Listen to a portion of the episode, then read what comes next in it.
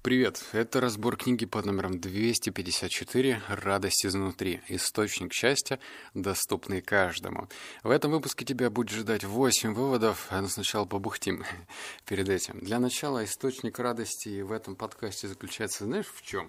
В том, что я только что записал дурацкий подкаст предыдущий про одураченные случайности. Там получилось 4 вывода, а здесь тебя ждет 8 потрясающих вывода. Два, конечно, ладно, так себе, но следующее будет прям огонь.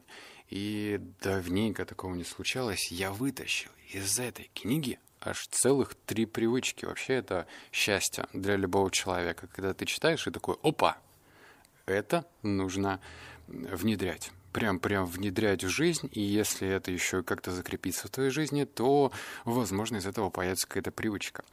И финальное, что я хочу сказать перед выводами, если ты э, ну, вообще книга про медитацию.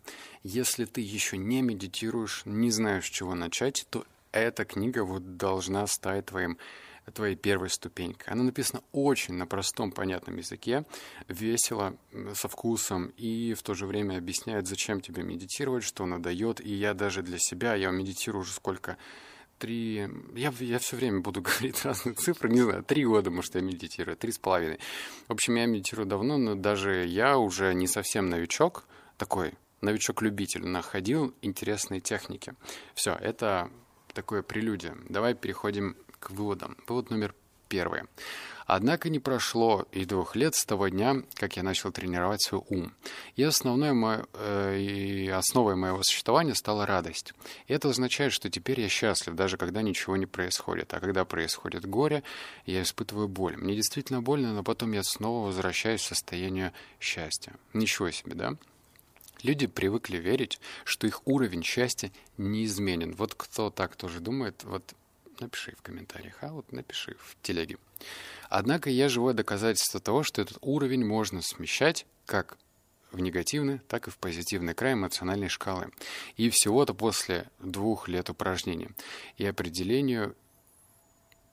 Господи, что собраться мне надо. И определению. Я не единственное такое доказательство. Даже великим мастерам счастья необходимы постоянные упражнения, чтобы оставаться в форме. Возьмите, к примеру, Далай-Лама, которому радость приходит так охотно, что однажды на вопрос репортера о том, когда его святейшество испытал самый счастливый момент жизни, тот лукаво сверкнул глазами и ответил – прямо сейчас. Видите, даже Далай-Лама не испытывает счастья постоянно, и даже ему приходится тренировать свой ум, чтобы быть счастливым прямо сейчас, и даже он делает такие упражнения каждый день. Про э, генетическую предрасположенность давай отбросим этот предрассудок, но если ты все-таки считаешь, что у тебя есть какой-то там э, свой внутренний резервуар счастья, и вот ни меньше, ни больше это не про тебя, раскрою тебе глаза, про тебя. Ты можешь свой резервуар сделать больше. Можешь из маленького кушинчика сделать здоровенную вазу или даже бидон поставить, где будет ждать тебя твоя радость. И этой радостью ты можешь пользоваться в любой удобный момент. Ну и дальше выводы после третьего пойдут про это. Вывод номер два. Он э, будет длинный, но он скорее коротко объяснит, Блин, он будет длинный, я собьюсь, как всегда. Но он коротко объяснит э, про инструменты. Инструмент радости. Давай с первого начнем. Расслабление в радости. Первый навык для получения счастья по запросу – это умение расслабить ум, погрузить его в состояние спокойствия. Когда ум в покое, ему легче открыться для радости, а полученная радость, в свою очередь, поможет укрепить наше спокойствие. Я называю этот процесс расслаблением в радости. Вы радуетесь просто так, без приятного поглаживания своих чувств или собственного эго.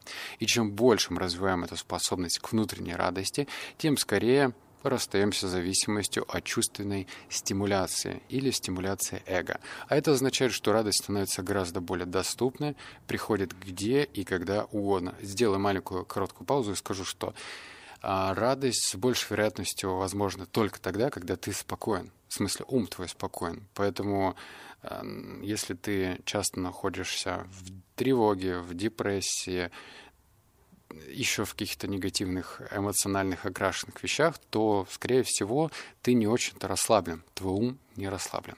Второе. Направление разума к радости. Следующим навыком становится умение распознать радость и сосредотачиваться на ней.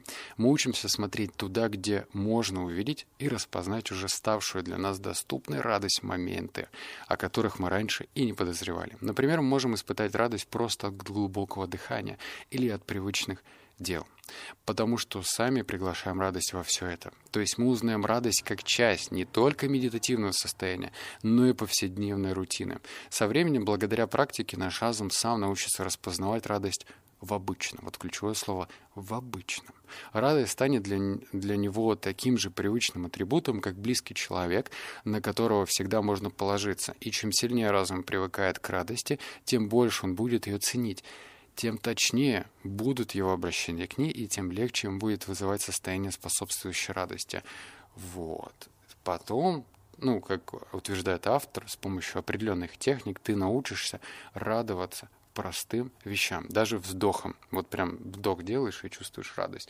Но если ты не веришь, вспомни свою какую-нибудь покупочку последнюю, дорогостоящую. Вот у нас тут есть наверняка айфонофильную айфонофили, которые побежали сразу в магазин за новым айфоном, как долго держалась твоя радость? М? Сколько? День, два, три, неделю, может быть? А что дальше-то произошло?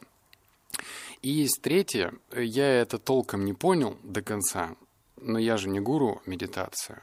Она называется «Подъем разума». Теперь, овладев первыми двумя навыками, вы можете научиться поднимать свой ум – к высотам благодарственной радости, той, что приносит доброта, щедрость, бескорыстная любовь и сострадание. Польза такой радости укрепляет наше ментальное здоровье, так же, как полезная пища укрепляет здоровье физическое. Кроме того, этот вид радости приводит ум в более стабильное, сосредоточенное состояние, потому что ему больше не нужно тратить силы на сожаление или чувство вины. А стабильное и сосредоточенное состояние ума, в свою очередь, содействует благотворной радости. Так называется замыкается непорочный круг. Тренируйся в умении расслабляться, направлять и поднимать ум к радости, мы развиваем в себе способность получать счастье по запросу практически в любой ситуации повседневной жизни. За исключением может быть лишь таких форс-мажорных состояний, как утрата источника, пропитания или потеря близкого человека. Вот прочитал повторно, ничего не понял про третье, про подъем ума, но дальше будут полезная инфа. Еще я забыл сказать в Бухтеже, что эту книгу написал не монах, привычном смысле. Бывает и такое, когда монахи пишут. То есть они там прожили значит, где-нибудь в храме 15 лет, выбрались наружу и давай делиться своей мудростью. Здесь написал эту книгу инженер Гугла из Сингапура. То есть он программист прежде всего, и только потом он еще освоил медитацию, очень долго ее осваивал и привнес во всю культуру Гугла. Вот. То есть это она такая, знаешь, на простом понятном языке. Все, теперь пошла прикладная инфа. Вот третье. Креативность — это не баг, а свойство программы. Спокойный ясный ум всегда расслаблен и открыт, способный, если его особенно если его подпитывает внутренняя радость. И, как я сам убедился, открытый, расслабленный ум обладает самой высокой креативностью. Это открытие поначалу приносило некоторые неудобства. Множество отличных идей и инсайтов посещало меня во время медитации. если у меня возникала неразрешимая проблема, или меня вдруг приглашали выступить на малоприятную мне тему, то связанные с этим решения тоже приходили во время медитации. И поначалу это ужасно меня бесило. Вы только представьте, я из последних сил стараюсь фокусировать внимание на дыхании, а мой ум вдруг начинает буквально фонтанировать идеями, от которых я тут же прихожу в восторг. Чем безнадежно разрушаю настрой на медитацию. Как часто в такие моменты я ругал себя. Ну вот, молодец, видишь, что ты угробил на сей раз. Но со временем я научился относиться к этому явлению как к естественному свойству ума и даже извлекать из этого определенную пользу. В состоянии покоя и ясности мой ум часто проявляет креативность, и если такое случается, я предлагаю ему успокоиться, чтобы вернуть к предмету медитации. Это удается не всегда. Если нет, то я даю креативности полную свободу, стараюсь воспринимать это состояние равностно. В конце концов, я ведь только выигрываю от подаренных мне креативных идей и дополнительной практики равностности. А я, когда читал это, у меня открылись глаза. До этого книга «Инструменты счастья», которую ты можешь найти у меня в подкасте, листанув пальчиком выше. Там автор писал как раз то, что и ему приходили ответы во время медитации – ответы в бизнес каких-то решениях, ответы в, в житейских вообще вещах, да. И когда они приходили во время медитации, я читал и что-то не понимал, как это, это что, зарение, что ли? И здесь автор дает ответ, что креативность, креативность рождается еще и в моменты полного расслабления, когда ты вроде и не спишь, но граничишь с этим. То есть ты должен быть полностью расслаблен. Вот. И от этого приходят какие-то разные инсайты во время медитации. Четвертое. Кроме того, настоятельно рекомендую вам выработать еще одну привычку. Делайте внимательный вдох всякий раз, когда чего-то ждете. Я трачу на ожидание ужасно много времени, думаю, вы тоже. Мы ждем общественный транспорт, ждем обеденный перерыв. Я провожу долгие часы в залах ожидания аэропортов, вокзалов, а иногда на стоянке такси. Жду начала выступлений, прибытия важных персон, загрузки компьютера, открытия страниц по ссылкам. Так много времени проходит в ожидании. Но каждый раз, вынужденный ждать чего-то или кого-то, я стараюсь сделать один или несколько внимательных вдохов. Это замечательная практика с массой преимуществ. Во-первых, с ней никогда и нигде не теряешь времени даром, потому что каждый момент ожидания преображается в продуктивную практику медитации внимательности. Во-вторых, если ожидание раздражает, всегда можно прибегнуть к внимательному вдоху, чтобы успокоиться. И, пожалуй, главное, со временем, когда постоянная практика перейдет в привычку, вы больше не будете скучать потому что скука сама по себе превращается в сигнал. При первых признаках скуки ум сразу делает стойку. Ага, пора медитировать. И тут же начинает практику. Вот, как я сказал, это первая привычка, которую я внедрил. Я теперь хожу по городу, я сейчас в путешествии, и просто дышу. Ну, точнее, просто вау. Я имею в виду осознанно дышу. То есть я иду такой, и пора сделать вдох. Я просто делаю вдох и чувствую все, все, все, все, все, все тело, как оно наполняется кислородом. Потом отключаюсь. Здесь же речь не про то, что тебе нужно прям кардинальнейшим образом менять там свои мысли и становиться прям таким дисциплинированным э, в плане медитации. Нет, ты делаешь просто один осознанный вздох. Ну, чем чаще ты это делаешь на дню, тем с большей вероятностью это перерастет в привычку. Это и есть такая медитация в повседневной жизни. То есть это как, знаешь, я очень, ну вот давай пример тебе скажу. А, допустим, есть воспитанные люди, которые вообще не ругаются матом, но там жену свою оскорбляют или детей своих шпыняют постоянно. Но это же ненормально. То же самое в медитации. Можно сидеть 15 минут в позе лотоса раз в день, но при этом срываться на других людях. Ну, это такое, да? То есть лучше, чтобы твоя медитация, осознанный, спокойный ум э, переходил в повседневную жизнь. Наверное, это есть путь просветления. Звучит классно. Пятое. Сделайте упражнение. Вот, практика. Один внимательный вдох. Для этого нужно один раз внимательно и глубоко вздохнуть. Если во время упражнения где-то промелькнет хотя бы признак радости, просто заметьте его, и все. Если никакой радости не заметите, тоже не проблема. В такие случаи мы замечаем отсутствие радости. Зная петли привычки, вы способны понять, как сделать замечание радости привычным. Сигнал, шаблон, награда. Сигналом может стать любое радостное ощущение, шаблоном – само замечание радости, а испытанное при этом ощущение радости и есть награда. То есть вы без каких-либо усилий получаете все три компонента, необходимые для формирования привычки. От вас требуется просто замечать радость. Повторите это упражнение несколько раз, например, 30. Да, 30, и у вас начнется формироваться привычка. На это способен даже ленивый. Каждый раз, испытывая радость, просто замечайте ее, и все. Точно так же замечать радость полезно. Еще полезнее направлять на нее внимание. Часто замечая радость, мы приучаете вы, точнее, приучаете к ней свой ум. Направляя внимание на радость, вы делаете очередной шаг к тому, чтобы глубже привязать к ней ум. Для этого необходимо усилить внимание. Иными словами, вам нужно всего лишь обратить на радость усиленное внимание. Я очень люблю слово attend. Наверное, так. Attend, может быть. Ну, короче, на английском. Потому что оно несет в себе двойной смысл. Направление осознавания, то есть обращая внимание, и ответственную заботу. Как доктор позаботьтесь о пациенте. В нашем случае направление внимания тоже подразумевает оба этих смысла. Это тоже станет моей привычкой. Почему? Потому что мы воспринимаем какие-то эмоции как данность. О, пришли о, ушли, о, вот, вот я грущу, а теперь не грущу, а теперь мне хорошо, нехорошо. И если ты условно плывешь всегда по волнам, по течению, и ты просто даже не рефлексируешь, а почему у тебя возникло, например, ощущение радости. Почему?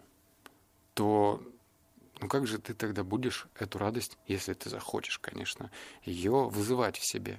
Чтобы научиться что-то вызывать, тебе сначала нужно понять, как это работает. То есть тебе нужно, вот, допустим, смотри, я записываю это подкаст утром, э, наверное, по моему сонному голосу это даже чуть заметно. И я дальше буду жить этот день, проживать. Счастливые моменты будут в этом дне. Может быть, много, может быть, не очень.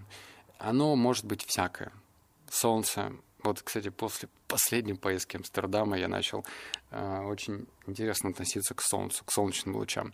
И это тоже будет элемент радости. Например, на меня светит солнце, я чувствую радость, и потом начинаю замечать эту радость, замечать в голове. Не знаю, сложно это объяснить.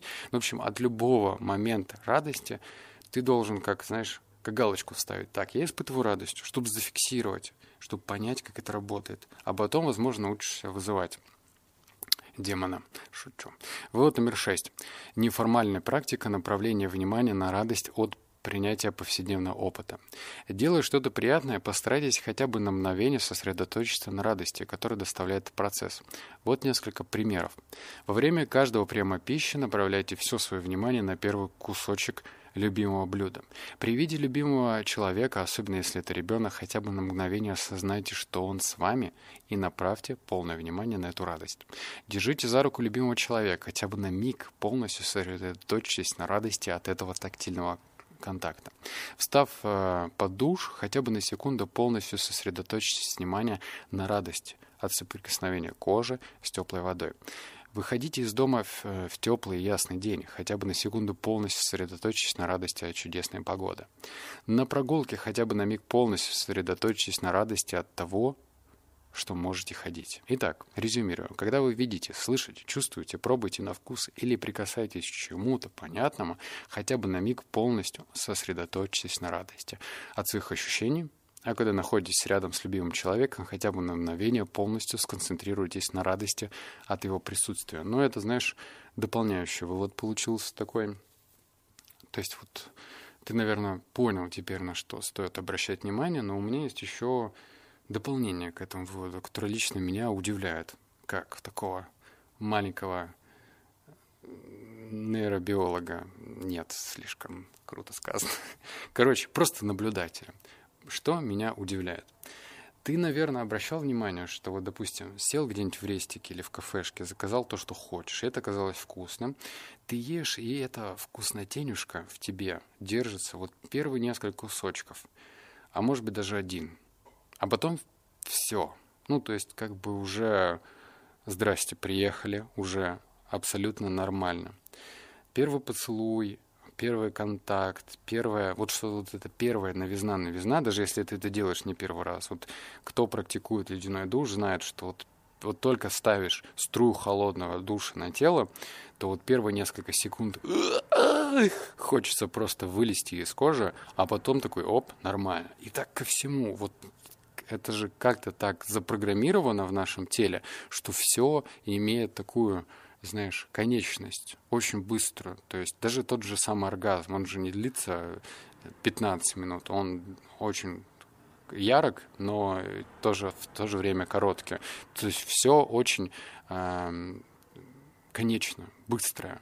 И, как говорят монахи, что там есть такая притча интересная, что монах живет от вдоха до выдоха. Вдох, выдох, вдох, выдох. Все конечно. Вот. Вывод номер семь. Работа с болезненными телесными состояниями предполагает четыре шага. Ну вот если у тебя есть какие-то болезненные состояния, у тебя что-нибудь болит, вот слушайся. Первый. Ясно знание того, что это не более чем неприятное ощущение в теле. Испытывая мною гнев, всего лишь отвратительное напряжение мышц лица, противные спазмы в горле, плечах, груди, желудке. Но они не страшнее зубной боли, все это крайне неприятные телесные ощущения и только.